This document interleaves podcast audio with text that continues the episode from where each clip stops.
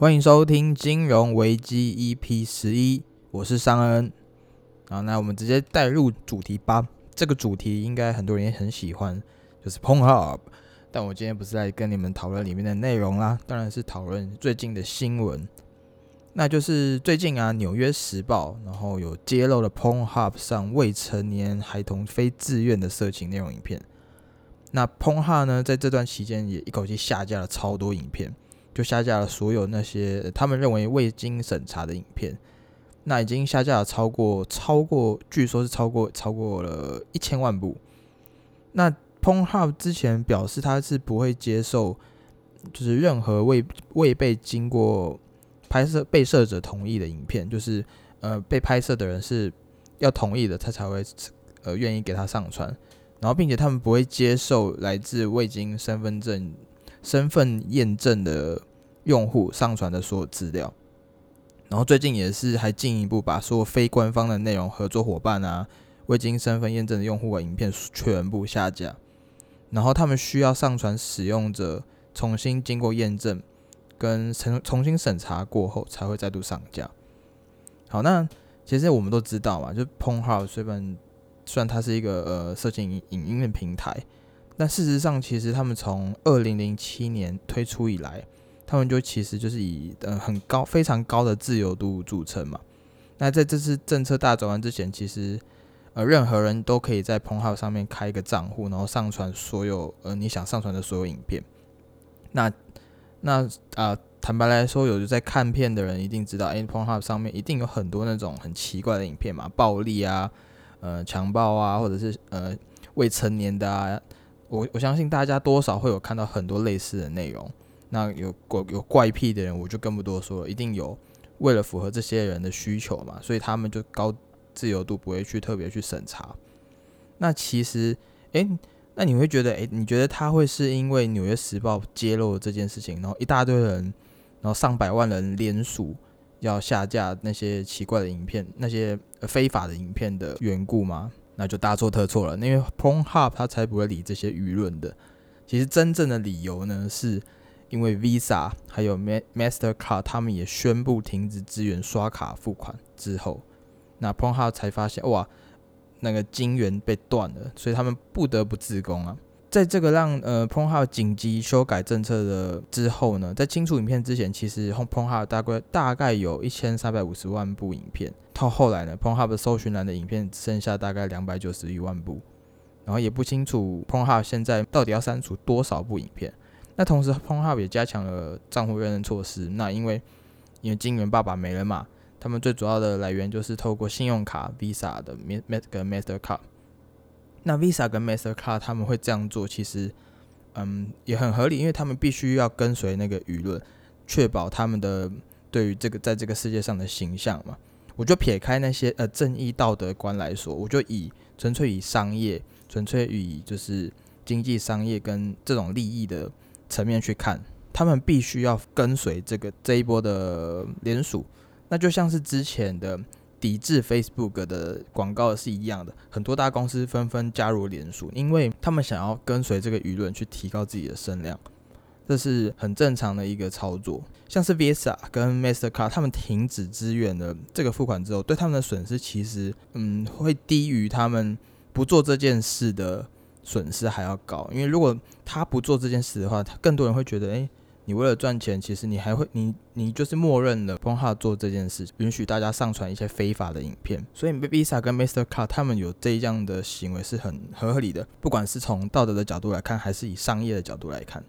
他们这样子停止资源是也是符合他们的利益所在。那现在想上传影片的使用者，就还必须要上传一张，就是本人你亲自拿着使用者账号。跟 PornHub 字样的自拍，你才能上传影片。就等于说，哎，你真的要不是本人，你不能是那种阿里不达随便创账号的人，多少多少一定有抵制的效果啦。那这一波其实，哇，大家也是吵得沸沸扬，因为这个网站呢是号称是男人的和平天堂嘛。那这个我就不再多说了，大家心里有数就好了。我现在突然想到，我之前不是有讲过那个房东后续的事件嘛？因为我在前几天又去处理了这个东西，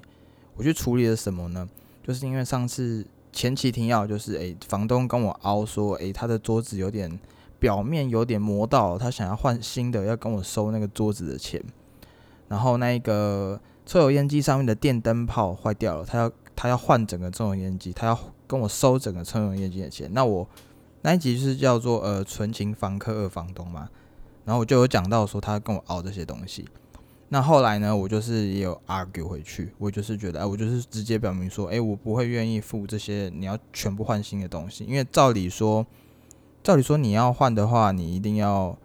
有合理的东西嘛，至少说我真的把它弄坏了，我把它桌脚弄到不能用，还怎么样？但他就是表明了想要凹钱。那后来呢？后来就是呃，房仲跟物业也觉得很不爽，为什么会有这种房东在那边凹来凹去的？自己都有一间房子了，还在凹这些小钱。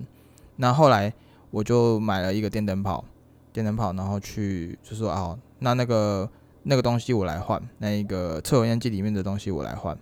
好，那当天呢，就是在前几天我去处理的时候，那一个物业物业的管理员，他就他这其实他其实人蛮好的，然后就带了一个维修人员，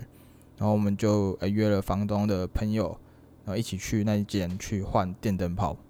然后他们他们当初还凹说，哎，这一个抽油烟机是没办法修理的，他必须换一个新的。然后结果呢，他开开那个旁边的卡夹，不是卡夹，旁边就是有个东西可以打开，然后打开只要把那个灯泡转开来，就跟我们一般电灯泡一样，用转的就可以换的，根本就不用什么很专业的修理，好吗？然后我 就是给了那个 呃维修人员电灯泡。然后那个维修人员还特别就是转上去之后还特别开开关关开开关关很多次哦，哎，确保不是开关问题，不是抽油烟机里里面内部线路的所有问题，还特别检查了很多次哦。然后后来才说，哎，这个东西其实就只是换个电灯泡就处理掉了，然后也可能花个呃台币不到一百块就处理掉的东西。然后之前房工还跟我凹，他要换整个抽油烟机，说这个是没办法修的，然后直接当场当面去打脸哦。然后我就心里就超爽，就觉得你看吧，你就为了这个一百块的不到一百块的电灯泡跟我熬东熬西，然后拖到现在，然后他们的押金已经拖了已经一个半月了，到现在也是有一阵子了。所以说，如果有东西有一件有一件事是有损你权益的，你一定要争到底，因为你不去争的话，你永远没有那个机会嘛。好，那说到这个，呃，刚刚说除了抽烟机，其实还有桌子。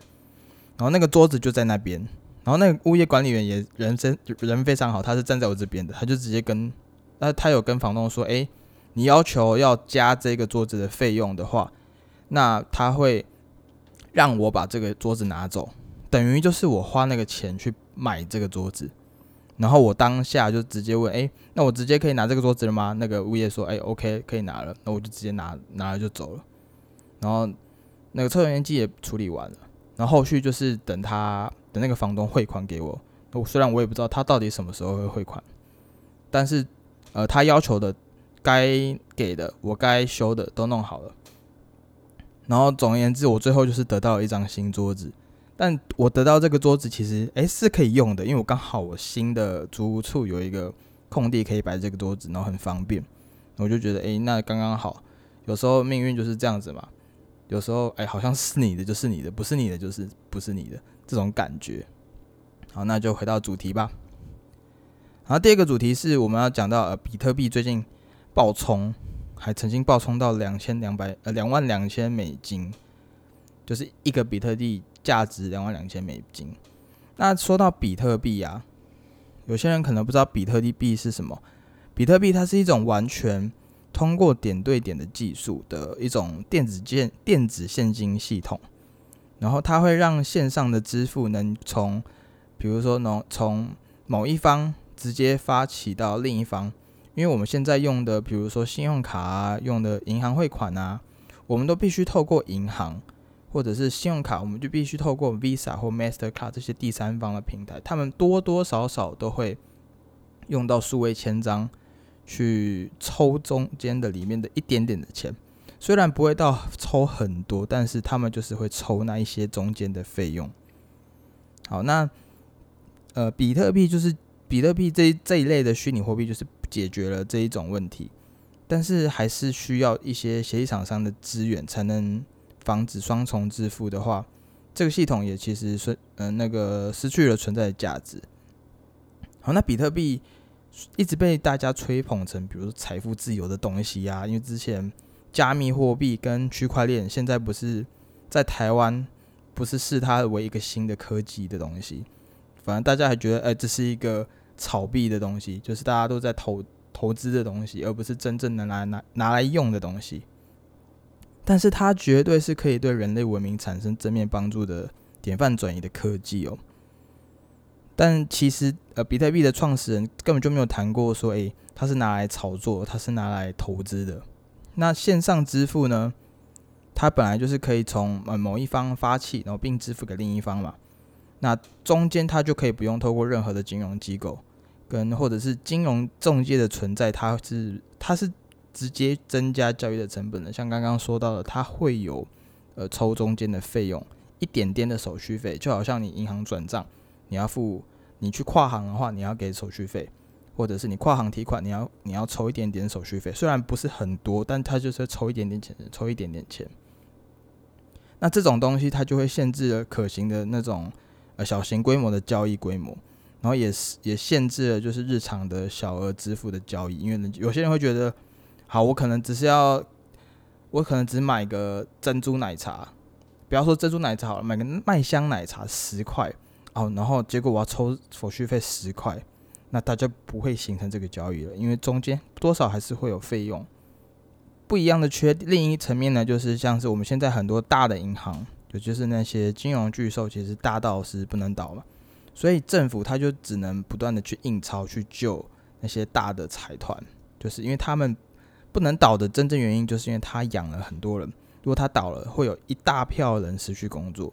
所以这因为这样子，然后加上呃经济金融出现危机的时候，政府就会不断不断的印钞票，不断的印钱。那长期下来就会形成通货膨胀，然后通货膨胀就会让一些诶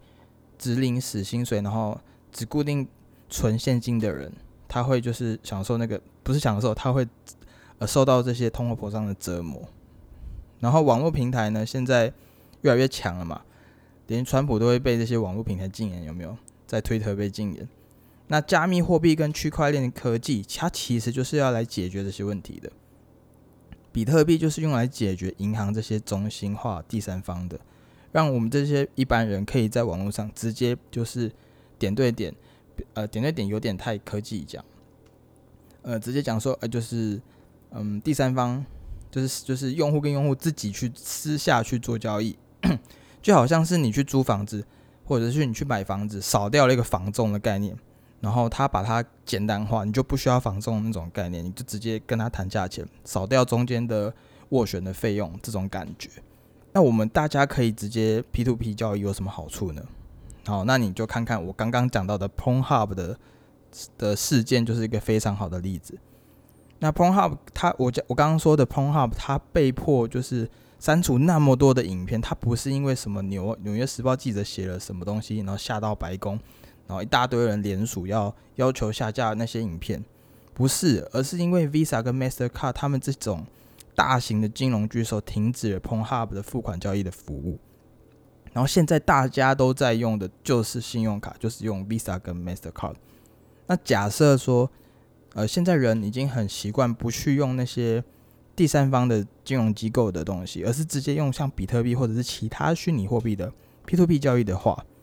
那对这些金融机构根本就没有那么大的权利说，哎，我要抵制你就抵制你，我想要封杀你就封杀你，这样子去控制一些厂商，然后只能卖一些呃被这些金融机构同意的这些服务。那可惜就是呃，比特币它其实被一些嗯，特别的因素卡死了，所以你在自从你在二零一七年以后，你要用比特币去付款，其实嗯还是有一定的，还是有一定的难度。那假设大家真的习惯用了加密货币去付东西了，那也根本就不会有这种事发生。而且现在现在 Pornhub 确实也支支援了加密货币了，所以呢。